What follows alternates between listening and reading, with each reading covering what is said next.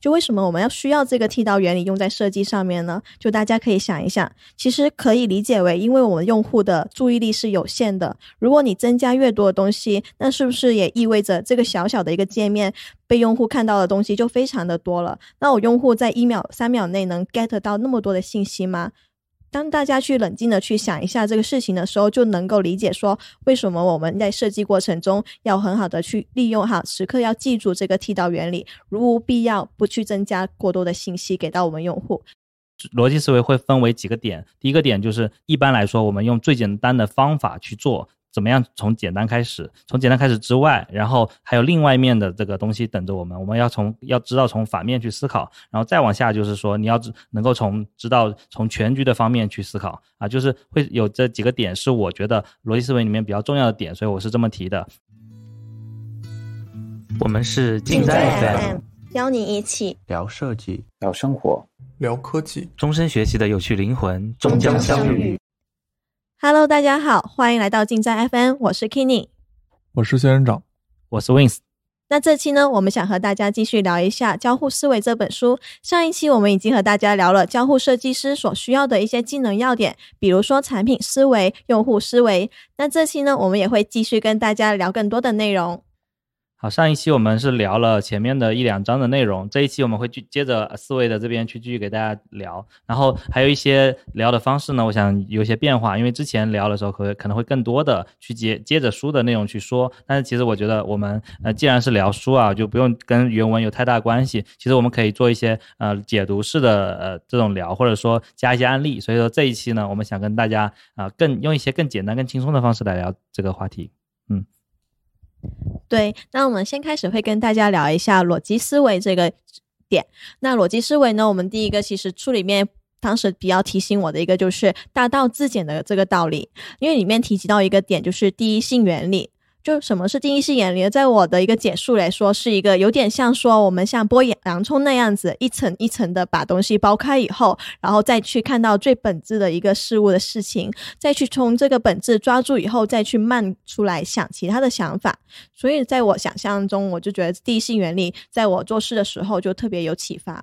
嗯，好的。提到定义性原理，我觉得启发最大的，我启启发我最大的就是埃隆·马斯克，就是他。其实这个理论不是他提的哈，但是他用的比较多。然后比如说他自己在做想要做特斯拉电动车的时候，他就从这个呃为什么电动车现在啊这么慢，或者说这么贵啊，然后他就去研究说，如果说我来去做电动车，那什么是最限制成本的？他发现就是电池。所以说他从最开始就去研究电池这件事情。那电池的成本主要在哪里呢？其实就是电池的那个原材料，他就从电池的原材料去找，找到最。降低成本的方式，从那一点点开始，所以它的电动车做出来就跟别人很不一样。它不是基于那些燃油车框架去做的，而是从电动车它应该有什么东西去反推过来，一步步的加上东西。所以说，呃，所谓的第一性原理呢，就是你找到了那个根啊。所以说我这边说大道呢，就很像是我们啊古人在求那个大道，找到了那个根之后，然后慢慢的长出那棵树，而不是说我们去。看这棵树，从外面去看，其实你分析不出太多东西的。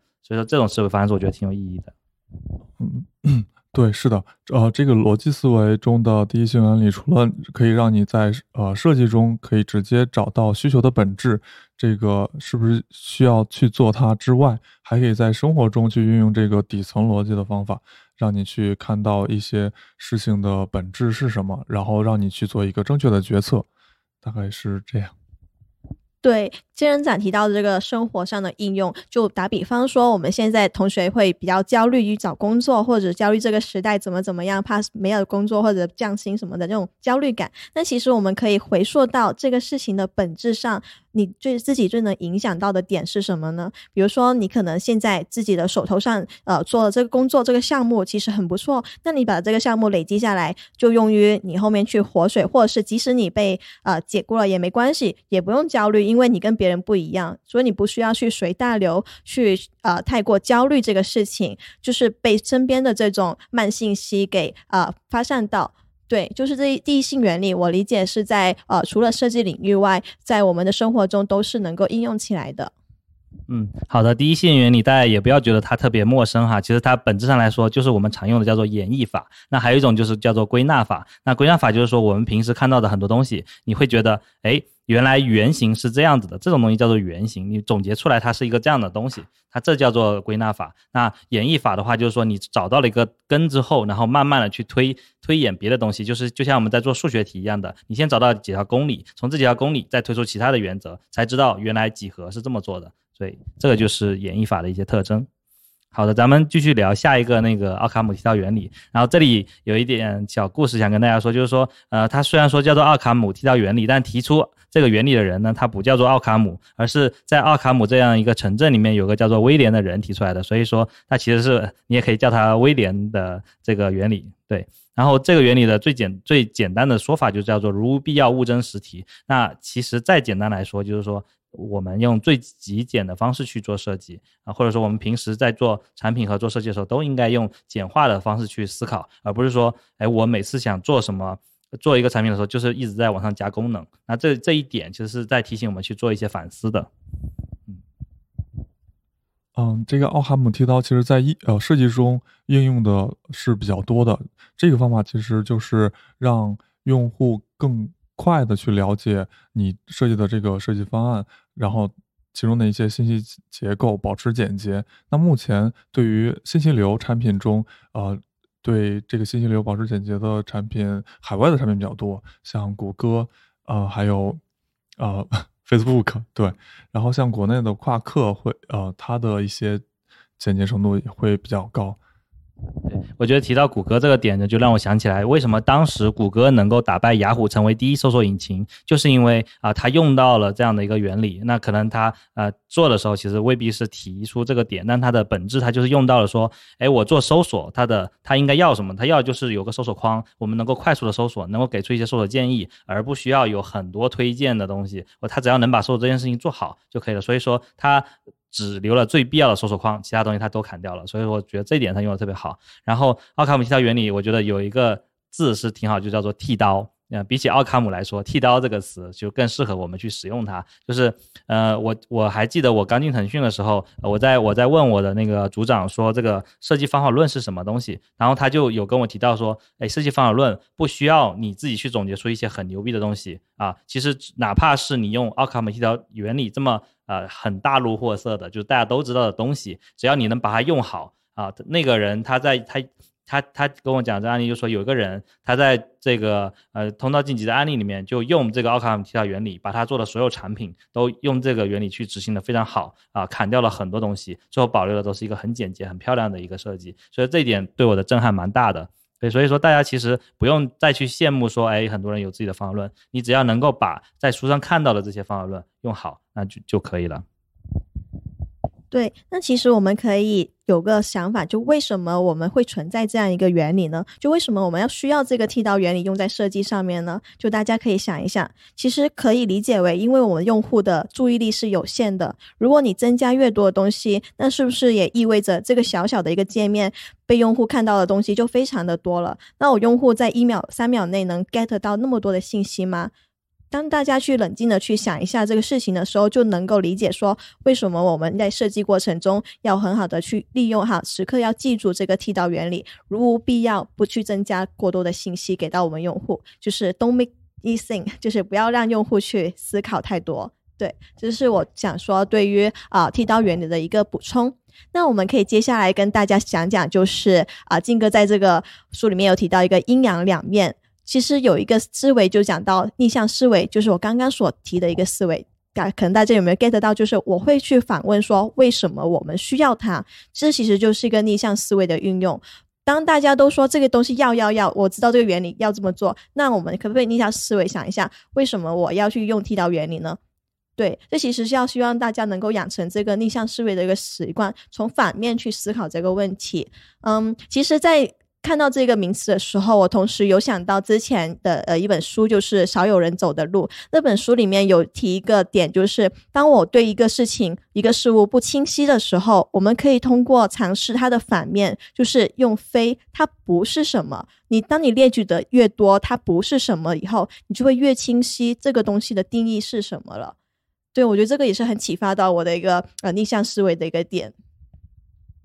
好的，就是我在提这个阴阳两面的这个意义呢，是在于首先啊，我们逻辑思维会分为几个点。第一个点就是你要知道，我们一般来说，我们用最简单的方法去做。怎么样从简单开始？从简单开始之外，然后还有另外一面的这个东西等着我们。我们要从要知道从反面去思考，然后再往下就是说你要能够从知道从全局的方面去思考啊，就是会有这几个点是我觉得逻辑思维里面比较重要的点，所以我是这么提的。那具体到这个阴阳两面，就是说或者说逆向思维这一点呢，就是说我们平时在呃做这些呃项目的时候，或者说做一些设计的时候，可以不要说哎看到。大家都这么做，哎，我就这么做。那其实为什么他们要这么做呢？我们从反向去看他们做这样去做的原因。如果我们不用他这个方案，有没有什么别的方式呢？就是可以，大家可以多这样去呃思考这样的一个问题，其实就可以做的设计就不一定会跟他们他们一样了。因为有的时候他们做的这些方案呢是适合他们自己的啊，或者说是他们这个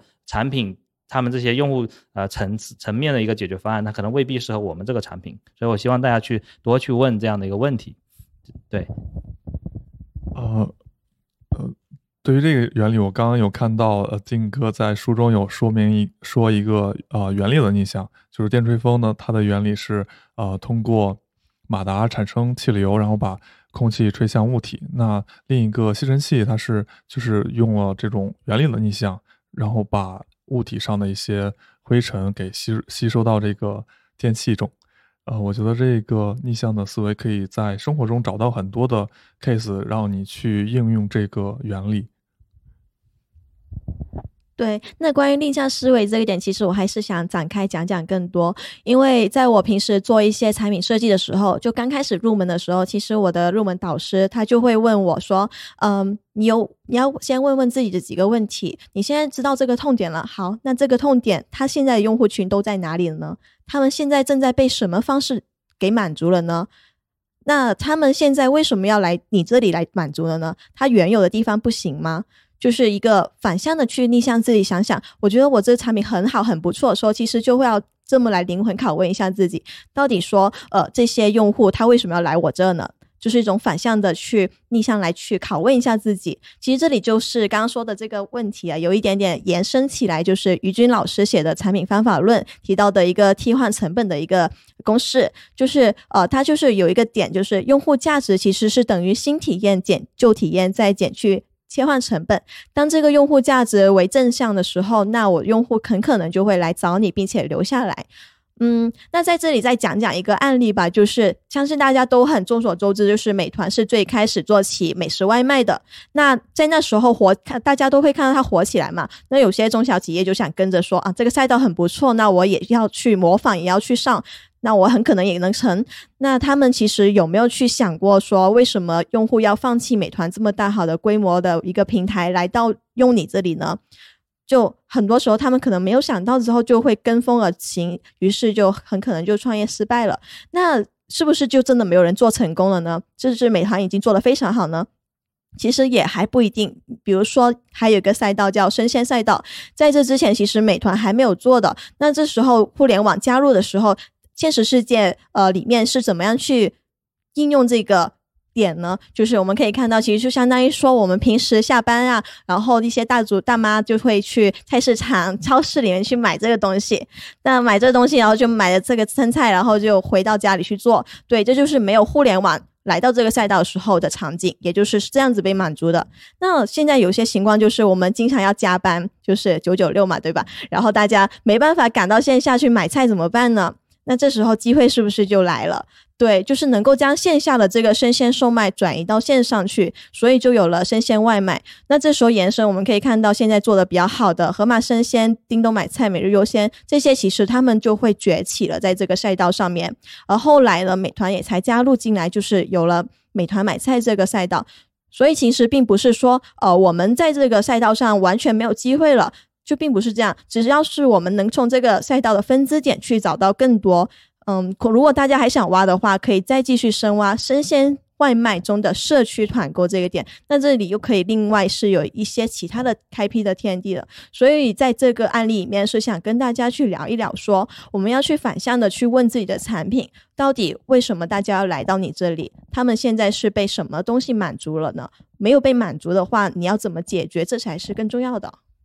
嗯，好的，感谢学伟分享前面的这一段哈，就是他其实已经讲到了我们提到的这个反问法在里面的，就是从反向设问中去引导思考。那反问法这边里面的一个最典型的人物呢，就是就是古代的苏格拉底，他就很喜欢去跟大家去做辩论，然后用反问的方式去去挑战一些不证自明的这些公理，然后问着问着发现，哎，原来那些呃所谓的不证自明的东西好像。并不是那么靠谱，好像是有问题的。对，那我觉得大家平时的时候也可以去多用一些反问法来去帮自己去开阔思维的这个角度。比如说，最近这个刘飞老师他在开的一系列博客里面有讲到一个非大厂叙事，就是我们是否一定要在大厂里面工作才能得到我们想要得到的东西？那如果我们去去这个去换工作的时候，能不能去小厂，或者说能不能不去去去创业的时候，能不能不去创办一个往大厂方向去走的一个企业？对，就比如说这个我现在很喜欢的 FloMo，就是他他跟少少南老师就是一个很好的朋友，他经常就会提到说少南做的这个笔记软件，其实他当时在做这个东西就没有。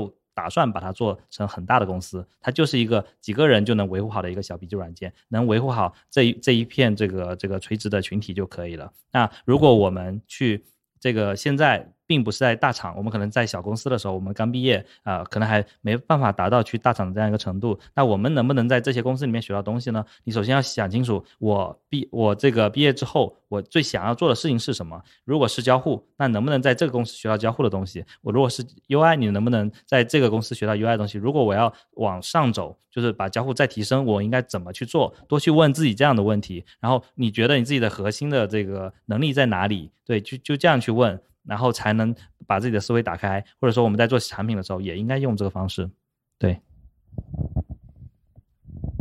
对，就是刚刚提的这个反向法，我理解它经它不是说让大家去找到一个很标准的答案，而是在这个一步一步的反向问自己的过程中，去挖掘到自己的一个思考的一个更多的一个点，可能你在这个过程里面就慢慢的一个豁然开朗起来了。对，就很推荐大家继续去。多多的去使用这个内向的一个反反问法。好，那我接下去呢，还想跟大家聊一下最后一个关于逻辑思维的这个点，就是全局之眼。这个全局之眼呢，其实有提到三个关键词：第一个是关联追问，第二个是整体洞察，第三个是动态推演。那我可以聊一下这个点，其实也是我感觉特别有用。就是平时我因为我们是做交互的嘛，所以最经常要做的事情就是画流程图以及给页面布局。那这时候我们要具备这个全局思维，真的非常的重要。呃，分开来讲吧，就先是说一下我们画流程图的时候，打比方说你要去做一个活动的项目，你当然是先要去梳理常规的用户主线，对吧？但其实呢，你也要去作为交互设计师，要去考虑到一些异常的分支。比如说我用户没有登录怎么办？那这个用户没有符合门槛又怎么办呢？他网络不好的，那他还要怎么办了呢？这些东西你都要考虑得到。对，这就是是属于一个关联追问，就是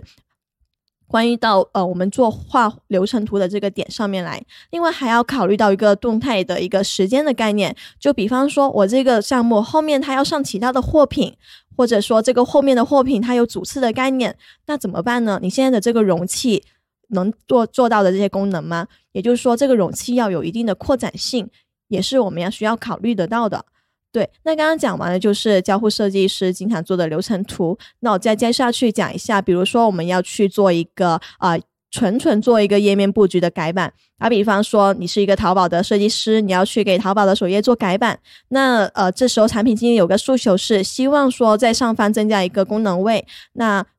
呃，页面上方增加一个功能位，然后呢？或者是增加一个广告位等等，那这时候你是不是就单独把它放上去了就 OK 了呢？其实并不是，就是我们其实要怎么样去运用这个全局思维呢？就我们要去追问自己，我放这个东西在这个页面的上方，它会影响到整一个页面的其他的东西吗？比如说，它会这个高度占据了多高？它会不会影响下方的一个推荐流呢？或者说，这个上方的东西你增加了这个功能，增加了这个信息，会导致说上方的。这个页面上方的信息都没办法，呃，很快的被读懂，这是不是也影响到其他原有功能的一些信息理解呢？就每一个改动的小点，你都要关联性的去考量，这个改动有没有对其他的模块、对整体造成一定的影响？如果有影响的话，这个影响大概是到什么程度而已？对，这是我觉得很启发到我的一个点。对我提，嗯，学伟提到这个案例呢，我就让我想到说，我每次在画交互稿的时候，虽然说我看我接到的可能是一个小功能，但是我在做的时候，我脑海中就塞满了各种各样的这个思考，就是它跟别的模块怎么嵌、怎么连接，它之后要怎么去扩展。所以说想着想着，好像哎做需求的时候我似乎一动不动，但其实我脑海里面一直在不停的思考，对，可能会有这样的一个情况。对我觉得也挺有意思的。然后我觉得这个全局之眼呢，非常适合我们交互思维，呃，交交互的设计师时刻提醒我们自己。啊，一定要时刻保持这个这个思考，因为我自己在最近在做这个项目的时候就遇到这样的问题啊，我自己也发现了，就是说我在做一个整体的这个产品设计的时候，呃，我是分成几个模块去做的，每个模块我在分别设计的时候，发现整个逻辑已经没有问题了，是很闭环的。然后一个模块一个模块都做好之后，最后衔接起来的时候，我发现，哎，突然之间，呃，就是已经。给我测试的时候会发现，原来衔接起来的时候是有问题的。它的这个返回路径，整个这个操作路径，它原来是不那么直观的。对，会发现有这样的一个问题，就是说，说明我在做的时候呢，我可能过于陷入到细节里面去了。把，嗯，就我这边有提到白盒思维跟黑盒思维，就是我我过于陷入到在白盒里面仔细的在看它的每个构造，把每个盒子都做得很漂亮。但是当它们变成一个个黑盒连接起来的时候，发现它用户想不到原来是这样去做这样跳转的。对，所以我觉得这里面是有个问题，我我自己在反省我自己，为什么会出现这个问题，就是我太沉浸于做细节了，而没有做这个全局的这样的一个连接的一个思考，所以说才会出现这样的问题。对这个白和黑和黑盒的这个两个思维，对我也有启发。我当时看到这两个。嗯，思维的时候，我就想到了，我可以把这两个呃盒子的思维去应用到对于竞品的分析，以及对于其他产品的体验，或者是对自己设计方案的一个呃分析。黑盒思维你就可以当成一个小小白，你就纯体验一个竞品或者是一个设计方案。然后对于白盒的话，你就体验完之后，根据自己的体验去详细的分析里面的一些信息结构以及模块之间的关系，然后去做一个呃比较详细的一个。竞品分析的报告，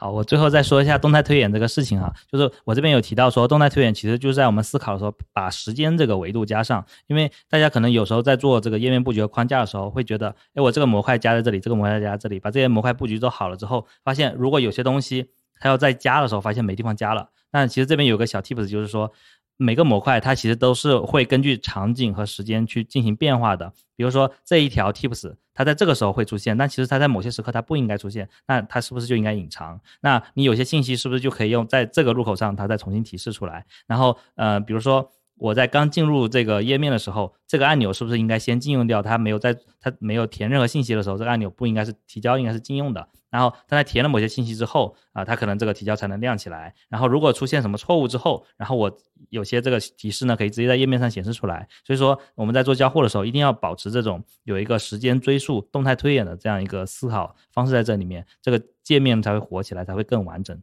对，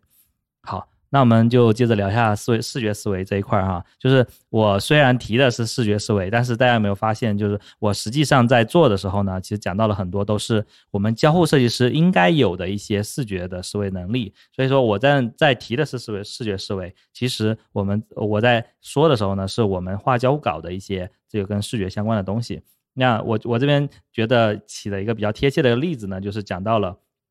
有三个角色，就是我们交互设计师呢，应该同时具备啊建筑师、解说员和漫画家的三种角色。首先，我们在画框架、在画流程图的时候，那就是一个典型的建筑师。那我们要知道很很每个界面的一些场景，然后呢，它的一些个逻辑结构啊，我们才会比较好的能够做好这些设计。同时呢，你要知道用户在使用的是什么设备，那设备的这些东西呢，其实原来是视觉。才需要去了解的东西，这些设设备尺寸呐、分辨率啊、DPI 呀，啊，就这些东西其实是视觉设计师要了解。那我其实我们作为交互设计师也是应该能要去了解这些东西。然后第二个就是在做建筑的时候，他也会做一些一个个小房间的设计。那对于交互设计师来说，这些房间呢，其实就是一个个的区块。我们在做这个呃这个框架设计的时候，这每个区块里面应该填充什么内容？这个内容呢有什么样的一个一些分支结构、一些变化？那么我就这边举了一些例子，就是让我们在想的时候就可以把这个地方想起来，那我们这个区块就能设计的比较好。对，它有各自的信息内容，也有各自要实现的点。然后第第三个呢，就是整体的一个布局框架。那这个其实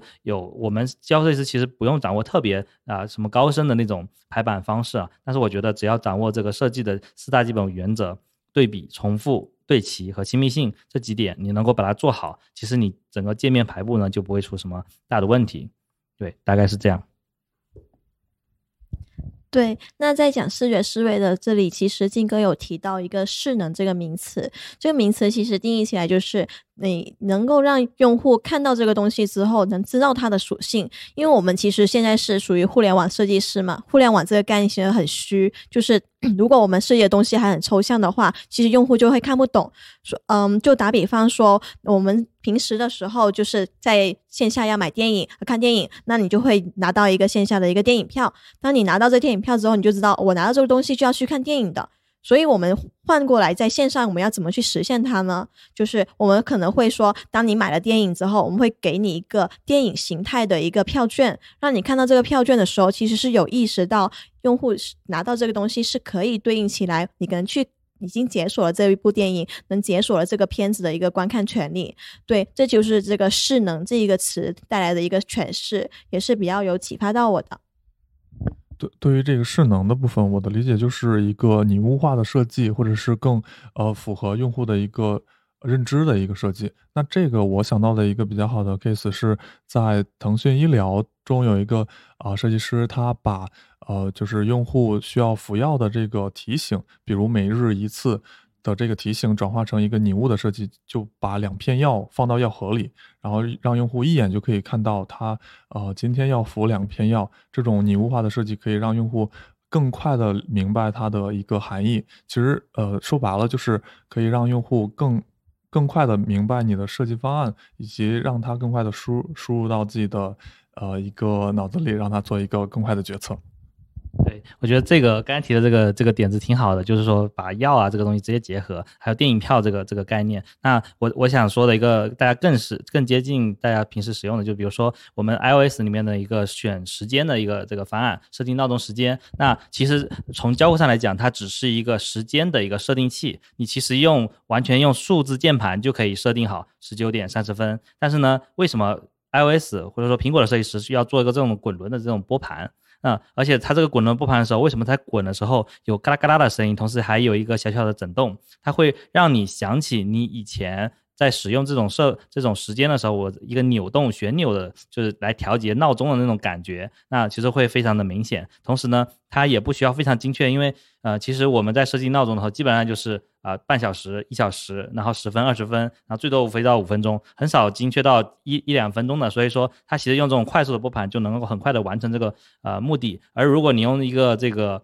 呃数字的这个小键盘，你反而会要去思考、去去填充的时候，我反而还要去转化一个思维，没有说快速的。比如说当前我是这个，比如说现在是下午四点钟，我可能设闹钟的时候就跟这个四点有关。比如说我现在要睡个觉，我现在要开个会，一个小时之后。那我只要只要在这拨盘打开的时候，它是一个四点，我给它拨一下就变成五点就可以了。如果它是一个这个小键盘，你反而还要去把它删掉，改成了这个十七点钟，那其实就反而是更长的路径。所以我这一点我觉得既满足了势能，也可以用很简化的方式来完成这个交互任务，这就是一个很好的一个视觉思维。对，这里我想跳出来想一个点，就是呃，设计师，大家觉得设计师跟艺术家其实是。两个很不同的概念，对吧？设计师其实他当然除了说他有甲方以外，他其实呃并不能很随心所欲的去做设计，就是他需要受一定的一些原则，因为他的目标本身就是为用户服务的。他手设计东西就是得要用户看得懂，呃，艺艺术家不用，艺术家就是怎么天花马乱的发出自己想法。用户越看不懂，他越开心，就是艺术家。那其实回归过来说，我们做设计，其实最需要做的两个事情就是怎么样用户看得懂。那这里有两个事情，就是一个是要划分优先级，第二个是要去给信息做分类。这是两个很重要的事情，在我们去做设计的时候。那这延伸出来就是有提到一个格式塔原理，想跟大家聊一下，也是书中有提及到的，就是呃格式塔原理其实有挺多个的，但我觉得跟交互尤其相关的有四个，就是先说第一个吧，就是呃。主体的主体背景原则，这个原则其实本质就是我刚刚所提到的这个帮用户去划分优先级，这是设计师需要做的。我们需要帮用户去明确出来哪一些是很重要的东西，哪一些是很次要的，帮他们把这个主次划分出来，让这个界面更清晰易懂。这就是我们要去运用的一个主次原则。对，那第二个是呃。呃，第二个，刚刚我有提到一个事情，就是我们要给用户去做分类嘛。那这个做分类，其实在格式塔原里面就有三个应用，有三个原则，一个是接近性原则，第二个是相信相似原则，第三个是共同命运原则。其实这三个事情，在我理解起来，它都是帮用户去做分类，只是通过不同的手段。那我可以展开来讲一下，就是第一个是相似原则。嗯，打比方说，就是微信聊天。聊天这个页面，就微信聊天列表这个页面，大家可以看到，都是我们其实这个页面就是一条一条的一个陈列式的铺开，其实有点像我们古早以前就是用一个手机。电话簿的一个感受来去对应的，那我们再去平时要跟爸爸的聊天页以及跟妈妈的聊天页，其实你发现他们页面是长得一样的，虽然你跟爸爸妈妈聊天内容都不同，但是微信给到你的页面就是一样的，因为他们都是本质都是一样的一个一 v 的一个私聊场景，对，这就是一个相似原则的一个运用。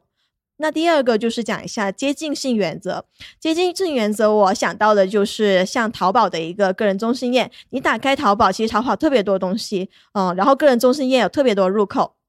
但你会发现说，它会把订单相关的这个一些入口，比如说付款，比如说发货，比如说评价，这些都会挨在一排里面放。这就是想要告诉用户说，这些东西都是跟订单有关系的，就是互相接近的一个呃原则。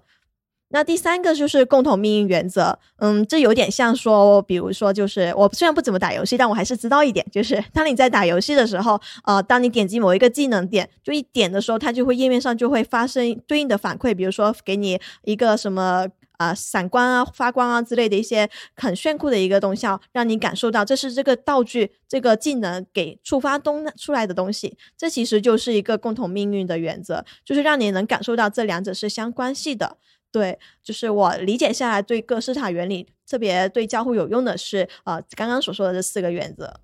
嗯，好的。然后我这边也想说一下，就是说我们交互啊，其实是有一个职责，是嗯，首先我们是在教大家怎么样去跟人机互动，它本质就是个人机互动的学学问。那人机互动的话，我们就需要。教大家怎么用这个软件，教大家软用这个软件，除了我们常用的这种什么，比如说新手引导一些文案之外，其实我们是可以用一些比较有技巧的性的方式去管理管理我们的用户的注意力的。呃，举个例子，我们现在正在录播课的时候，我看到这个学伟的手机刚才闪了几个通知出来，那我就想到说，其实在有消息通知的时候，手机自动点亮啊，它变成锁屏界面，然后锁屏界面上面有一条新消息，它展开了，把其他旧消息往下一推。那这种感觉就是在管理我们的注意力，说，哎，有消息来了，第一件事情它屏幕亮了，第二个是新消息它出现了，它有个动画出来，它出来最最上面，我们第一个就抓住我们注意力了，然后旧的东西被被推下去了，然后我们自然会从上开始往下看，然后同时还有一个刚才学伟说的有一个这个接近性原则或者说相似原理，它每一条都是相似的，同时呢，如果是同一个 APP，比如说微信推了几条消息，它会被折叠起来，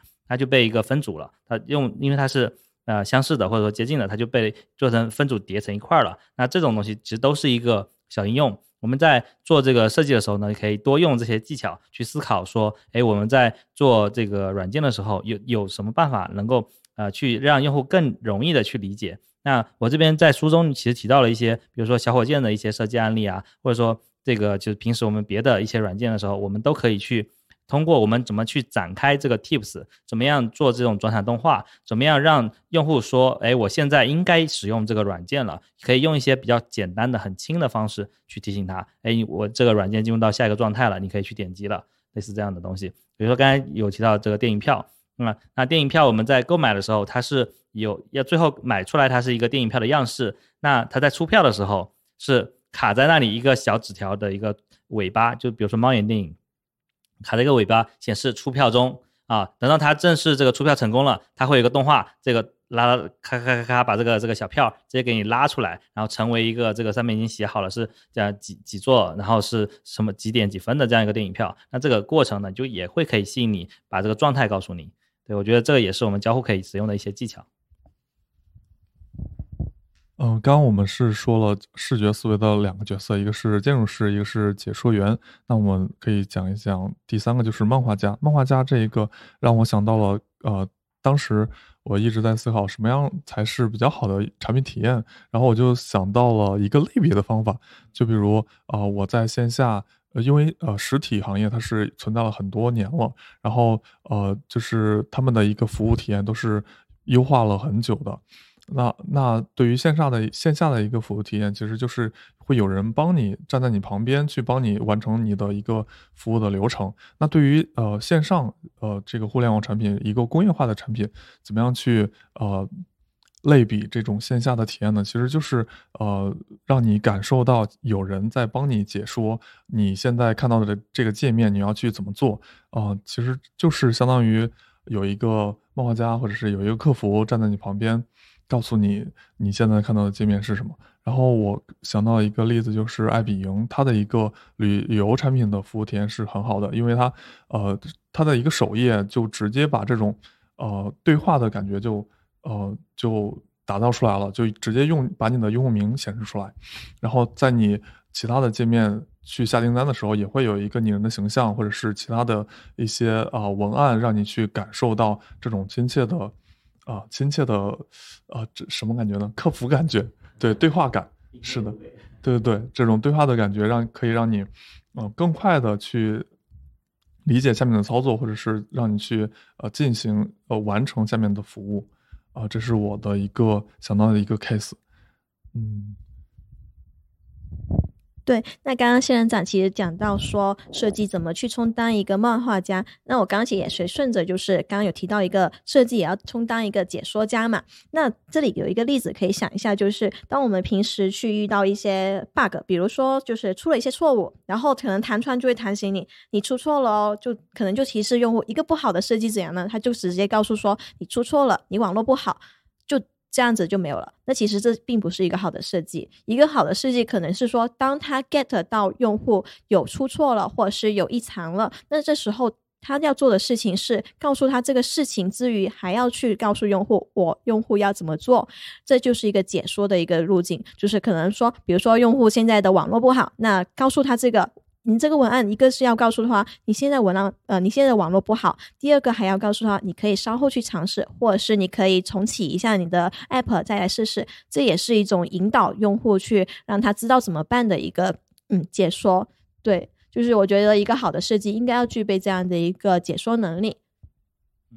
好的，接着刚才这个漫画家的这个讲，我可以就是交互设计师还需要具备的一些能力，就是说我们在做很多呃，其实整个会需要一些转场动画，或者说在做一些这个呃流程的时候呢，它是有一个路线的。那这个路线呢，其实我们平时画的是个路线图，是个流程图。那在这个交互上面呢，我们还会再做一些动画的一些分镜。嗯，那这个分镜本来是漫画做的，漫画师做的事情。那我们在做这个呃交互的这个转场动画的时候呢，它就是呃每一步它要做的这个小动画，那每甚至精确到每一秒每一毫秒它所做的一些事情，这样的话才会让它的这个操作足够细腻。举个例子，就是我当时做小火箭的时候，如果我们长按。它会怎么样？它会怎么样去展开一个黑洞，然后飞出这样的一个小火箭？如果我们单击这小火箭是从哪个地方出现的，然后，然后它出现的这个过程中，它应该用多快的速度往上升？然后在什么时候它大概是要慢一点，然后什么时候再快一点？那这个东西它虽然说很细腻，但是这个很细小的细节呢，就会直观的让你感受到这个火箭是快还是慢，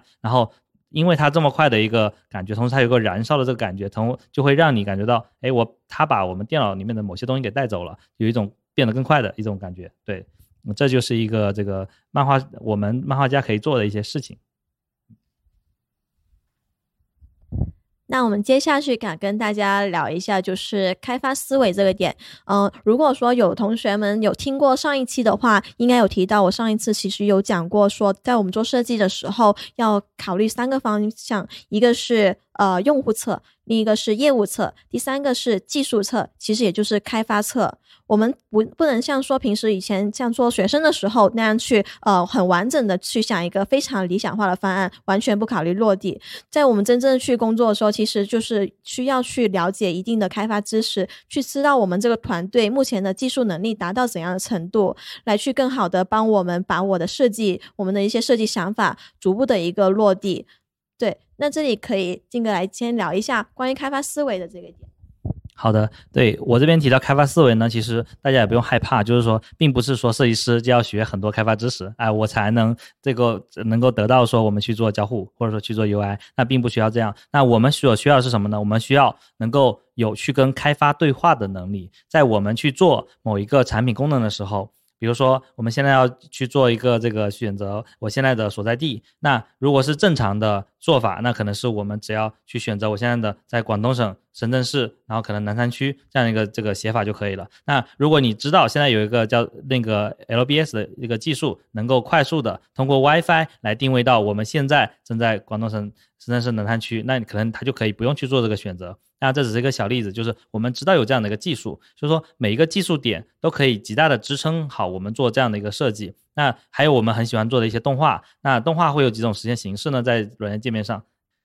好，我说我来说一下这个动画的一些实现形式啊，就是常见的，就是最最基础最基础的就是序列帧动画，就是怎么实现？那它可能是呃。设计师通过做用 AE 做一些小动画，比如说那个有个东西它会呼吸发光，那呼吸发光这个动画它导出来就是一系列的透明的 PNG 图，然后把这个整个过程变成就像是动画片一样的，有一堆的这个图片，然后然后让开发去把这个 PNG 动画再按一样的速率去播放出来，它就变成了一个小动画。然后这个是最基础的一个动画实现方式。还有另外一种叫做裸体动画，裸体动画它是一种矢量动画形式。如果你画的这个东西全是用矢量图来画的，就可以用 AE。通过插件导出裸体动画，然后让开发直接去读这个裸体动画文件，它就能又小，这动画件又小，它播放起来又快啊，就这种形式又会比之前更好。那如果你现在用的是个游戏引擎，那它可能还能支持更酷炫的一些动画方式，比如说一些粒子效果啊，比如说一些这个呃。就爆炸呀，这各种什么飞灰飞烟灭啊，这种东西其实可以用很多插件啊什么的快速实现。那可能就不需要设计师去导出一堆图片啊什么这样去实现。那你知道这些东西，你才能够说我要做动画的时候我怎么去做啊？怎么样做能够压缩这个尺寸，能够它让它不卡啊？怎么样做它的效果是最好的？啊，比如说呃，大家更知经常接触的，比如说旧图片，那旧图片有什么限制呢？旧图片。啊，一般来说，它是它是只有透它的透明通道只有零和一，也就是说，当它是透明的时候，它就是透明的；当它是不透明，它就是不透明的，中间是没有过渡的。所以说，为什么我会看到，呃，那些旧图片如果是透明的话，就会很强的锯齿，就是因为它只有零和一，所以它它不透明的地方和不透明的地方是一个很强的边界感的，所以它就有这种锯齿。如果它是个 PNG 图片，它是有二百五十六级的一个通道，所以它透明就是很平滑的。那所以说，我们一般来说不会让不会用。巨幅去做不透明的东西啊，否否则的话就很可以很明显的感受它的问题。那同时巨幅这种这种图片呢，它只有二百五十六色，那它在做动画动图的时候，你会发现里面会有很多图图像的这个信息是损失的，就可以看到它少了很多颜色。那这些就是我觉得我们设计师在平时在工作中，其实在正常在开发过程中，你就很可以了解到很多知识，同时呢，你也可以有意识的去收集一些让跟你。所想要做的视觉效果相关的这种技术案例，你就知道，哎，我这在我想要做的这个功能，其实是可以在这个手机 iOS 上面实现的。如果开发你说实现不了，我给你找别人的案例，别人能做，那别人是怎么做的，我也大概调研的，还是这样做，你去参考一下。这样的话，你才能跟他去进行一个平等的沟通，而不是说我想做做做这个动画效果，然后他说我做不了。然后你就说那那好吧，对，这这个就是就不变成一个不平的沟通，就是我希望大家能够知道这些知识呢，就是说你要知道这个技术的支撑点在哪里，你找到了这些柱子之后，你就你就能够知道，你就可以，嗯，除了畅想，因为设计师最擅长的就是说畅想这些设计方案，你想这些设计方案可能很酷炫，但是呢，最终如果你不知道技术怎么落地的话，它就实现不了，所以说我就。我就提出了开发思维这个点呢，就想让大家有这个意识啊，把自己想办法去把这些柱子找到，然后把这些东西支撑落地。对，那刚刚静哥其实讲了一下开发思维的好处，就是一个就是能够推动我们的方案落地，这就是一个其中一个好处。那其实我还想到一个点，就是其实。有了解开发思维的我们的话，可以节省一定的工作量。这个怎么说呢？就是打比方说，其实我最近有去做数字产品的一个设计嘛。那数字产品其实它是需要实名认证的，实名认证这个过程其实它的这个流程非常的长。但我们当我去了解说底层的开发逻辑的时候，我会发现说，其实有一部分我们是能够去复用现有的开发已有的资源，有一部分其实流程图根本就不用出，因为是现有的呃技术已经做好了，开发也是差不多完成的一个搭。搭的链，那我这边其实只需要说把前面的哪一个步骤，或者是后面后接哪一个流程，就可以把整一个人脸识别的这个验证环节给完成了，就是可以很大的节省了我的一个工作量的成本，就能够把这个方案再去落地的时候达到一个提效的一个效果。嗯，对，这个开发思维除了可以让你更有效的实现自己的设计方案之外，其实还可以帮助你去想到一些设计的 idea。在前一段时间。呃，在学开发的一些知识的时候，就发现，因为我是做搜索的业务，然后在呃学习搜索引擎的一些原理的时候，发现，呃，搜索的一个链接，就比如你呃在百度上搜索一个搜索词，呃，它的一个网址。后面就会出现一个 Q 等于，然后这个关键词，然后我就在想，呃，这个 Q 等于关键词直接换成另一个，它就会直接出现另一个页面。那我能不能直接呃把这个 Q 的后面的字符批量替换成其他的一些关键词？那我是不是就能实现出一个批量搜索的工具？然后我就去详细了解了一些这样的实现原理，然后问了一些开发同学，开发同学有呃其实也是找了一些啊就是方案之后方法之后。才告诉我这个是可以实现的，然后我知道了之后，我就去研究了一下，呃，这个具体实现的一些方法，然后也就问了一些朋友怎么样去做一些，呃，做一些具体的开发的工作，然后我就把这个批量工具给呃做出来了，然后做出来之后就呃分享给中心的一些同学，然后他们他们就觉得这一个工具都特别好用。那对于这个呃 case，我是希望让大家知道。开发，呃，除了可以让你扩展自己的知识之外，还可以帮助你在设计上找到一些很好的 idea，让你去做一些落地。对，就是刚才这个先生提到这个点，让我想起我自己平时做的一个事情，就是大家会不会经常在百度网盘上下东西啊？对，然后下东西的时候又要让你去填一个那个密码，就是后面那个呃提取码，其实很很费事儿了。然后我发现有一些链接，它点开的时候直接自动会帮你输提取码啊，然后我就去研究那链接后面是怎么回事儿，它里面就有一个。一个问号 P W D 等于，然后就是后面四个数字，我看一看就像是提取码，所以说后后来我找到这种链接的时候，我就贴过去，同时我自己手打一个这个这一串东西，然后再把那个提取码贴到后面，然后再把它复制起来收藏起来。下一次我再找这个资源的时候，我就直接点开这个就能直接打开。就是这就是你有一些简单的开发思维的时候，就像刚才那个打问号 Q，那就是你知道这个事情，你就能够快速的实现一些自己。啊，之前做不到的事情。然后还有一个就是，我觉得设计师常做的一些，呃，比如说我们输出一些图片啊，可能说有一系列序列帧导出的时候，可能名字不太对，或者说导出的这些文件夹我需要统一命名。那大家会说，哎，这个我们可能做不到，可能要一个个去命名啊。但是大家有没有发现，如果你用的是 Mac 软 Mac 系统，然后你直接在这个 Finder 里面，你批量选择一些文件，然后点右键重命名，它就自带着一个批量重命名的工具，然后你可以写这个前缀是什么，序号从哪里开始。然后或者说你要替换什么什么文字，它都可以帮你批量直接替换完。这个方式可以极大的节省你平时一些重命名的工作。那这些这种小技巧，就是我们有了一些开发思维之后，然后能够做到的，就是好像是一些小知识，但是其实都可以啊帮助我们做这些设计。但比如说刚才这重命名的这种工具，那我们就可以在呃平时的这个。软件设计中可以用到这样的一个思想，嗯，我们怎么样去设计一个重命名的工具？比如说，我们现在手机上要做一个，你就可以参考类似这样的功能。如果你这一个功能你都不知道的话，你可能就会用别的方式去做。对，对。那关于开发思维的这个点，我用一句话说一下吧，就是金哥在这里面有提及到，就是去拥抱这个限制，寻找技术的边界。当我们一定的了解一定的开发思维之后，其实就可以去帮助我们的方案更好的去落地，不至于说它真的只是一个单车。或许我们真的是没办法实现宝马，但我们至少能实现它是一个四轿车，呃，四轮车，这也是一个不错的一个结果。对，那我们今天其实跟大家聊了挺多的关于说我们的一些思维能力，包括逻辑思维、视觉思维以及开发的思维这三个方面的信息，希望呢也能对大家有所启发。那下一期呢，我们会和大家继续聊一下眼界相关内容。如果你还有更多想了解的问题，可以通过详情中的问卷告诉我们。如果你也喜欢本期播客的话，那就一键三连，分享给你最需要的朋友们吧。